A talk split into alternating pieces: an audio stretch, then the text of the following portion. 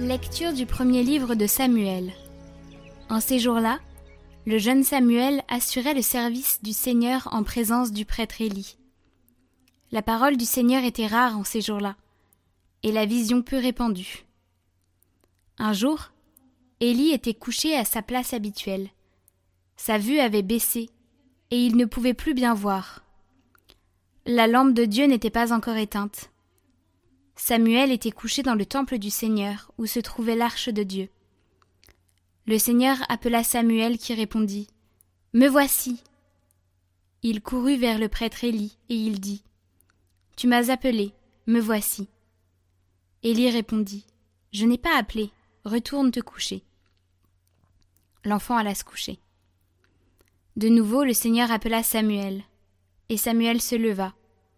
Il alla auprès d'Élie et il dit. Tu m'as appelé, me voici. Élie répondit. Je n'ai pas appelé mon fils. Retourne te coucher. Samuel ne connaissait pas encore le Seigneur, et la parole du Seigneur ne lui avait pas encore été révélée. De nouveau le Seigneur appela Samuel. Celui-ci se leva. Il alla auprès d'Élie et il dit. Tu m'as appelé, me voici.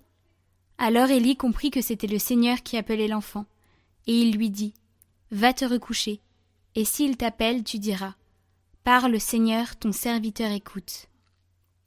Samuel alla se recoucher à sa place habituelle. Le Seigneur vint. Il se tenait là et il appela encore, comme les autres fois. Samuel, Samuel. Et Samuel répondit. Parle, ton serviteur écoute. Samuel grandit, le Seigneur était avec lui, et il ne laissa aucune de ses paroles sans effet. Tout Israël, depuis Dan jusqu'à Beersheba, reconnut que Samuel était vraiment un prophète du Seigneur.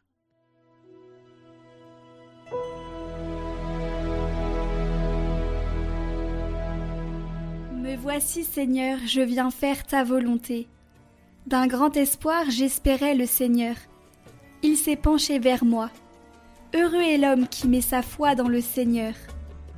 Tu ne voulais ni offrande ni sacrifice tu as ouvert mes oreilles. Tu ne demandais ni holocauste ni victime. Alors j'ai dit, Voici, je viens. Dans le livre est écrit pour moi ce que tu veux que je fasse. Mon Dieu, voilà ce que j'aime. Ta loi me tient aux entrailles. J'annonce la justice dans la grande assemblée. Vois, je ne retiens pas mes lèvres. Seigneur, tu le sais.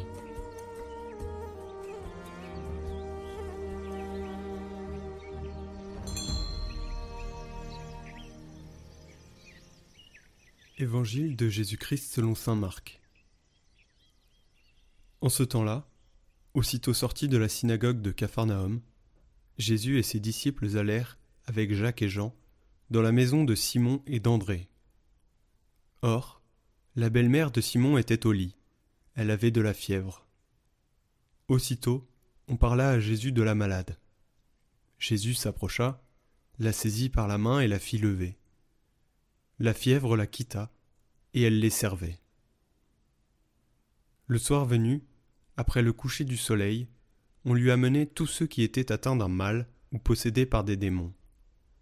La ville entière se pressait à la porte. Il guérit beaucoup de gens atteints de toutes sortes de maladies, et il expulsa beaucoup de démons. Il empêchait les démons de parler, parce qu'ils savaient, eux, qui il était. Le lendemain, Jésus se leva bien avant l'aube. Il sortit et se rendit dans un endroit désert, et là il priait. Simon et ceux qui étaient avec lui partirent à sa recherche. Ils le trouvent et lui disent Tout le monde te cherche.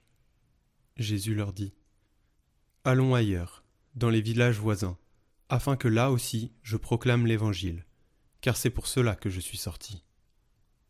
Et il parcourut toute la Galilée, proclamant l'Évangile dans leur synagogue et expulsant les démons.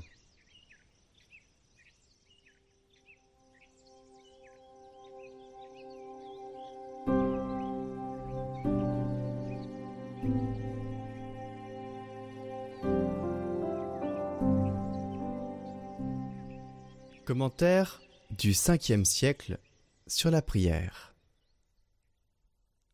Le bien suprême, c'est la prière, l'entretien familier avec Dieu. La prière est la lumière de l'âme, la vraie connaissance de Dieu, la médiatrice entre Dieu et les hommes. Par elle, l'âme s'élève vers le ciel et embrasse Dieu dans une étreinte inexprimable. Comme un enfant pleurant vers sa mère, elle exprime la profondeur de son désir. Elle exprime ses volontés profondes, et elle reçoit des présents qui dépassent toute la nature visible. Car la prière se présente comme une puissante ambassadrice, elle réjouit, elle apaise l'âme. Lorsque je parle de prière, ne t'imagine pas qu'il s'agisse de paroles. Elle est un élan vers Dieu, un amour indicible qui ne vient pas des hommes et dont l'apôtre Paul parle ainsi. Nous ne savons pas prier comme il faut, mais l'Esprit lui-même intervient pour nous par des cris inexprimables. Une telle prière, si Dieu en fait la grâce à quelqu'un, est pour lui une richesse perpétuelle, un aliment céleste qui rassasie l'âme.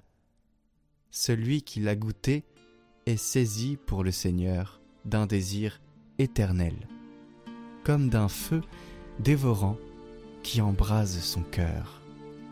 Envoyé par le Père, tu viens nous visiter, tu fais de nous des frères, peuple de baptisés